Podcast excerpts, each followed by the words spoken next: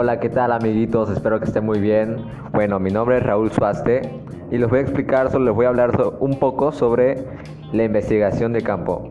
¿Qué es la investigación del campo? Es una recopilación de datos nuevos de fuentes primarias para un propósito específico, o sea, es un método cualitativo de recolección de datos encaminados a comprender, observar e interactuar con las personas en un entorno natural.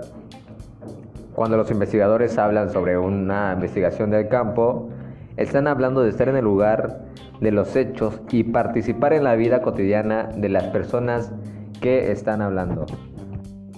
Esa investigación me gusta mucho porque esta te permite ver lo que las personas hacen y no lo que dicen que hacen.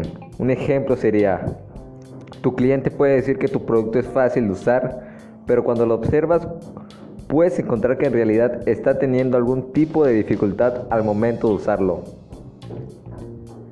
Y haciendo esta investigación en el mercado se puede descubrir cualquier tipo de problema o ineficiencia de un producto o servicio que se pueda tener en cuenta.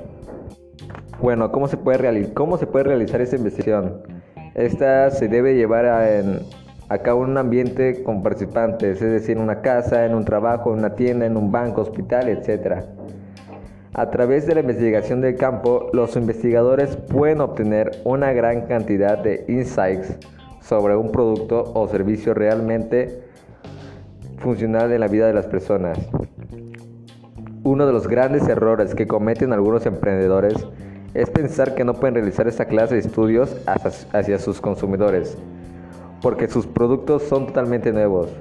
Pero en realidad es que pues se puede optar otras alternativas como observar y probar usuarios utilizando tu producto de manera directa para realizar un análisis estratégico con los resultados obtenidos.